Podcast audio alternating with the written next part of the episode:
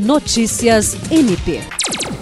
A Procuradora-Geral de Justiça do Ministério Público do Estado do Acre, Cátia Rejane de Araújo Rodrigues, entregou nesta quinta-feira um total de 100 cobertores para serem doados à população vulnerável de Rio Branco através da campanha Doe Agasalho Solidariedade Aquece, do gabinete da primeira-dama do Estado do Acre, Ana Paula Cameli. A primeira-dama assinou o termo de recebimento dos cobertores e disse à Procuradora-Geral que as doações recebidas através da campanha estão sendo destinadas a pessoas em situação de rua, Lar dos Vicentinos, Centro Pop, Educandário Santa Margarida e Instituto Socioeducativo.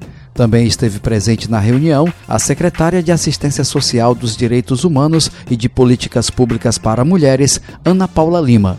A chefe do MP Acriano colocou o MPAC à disposição das ações solidárias encabeçadas pelo gabinete da primeira-dama e a parabenizou pelo trabalho social que está fazendo no Estado. Jean Oliveira, para a Agência de Notícias do Ministério Público do Estado do Acre.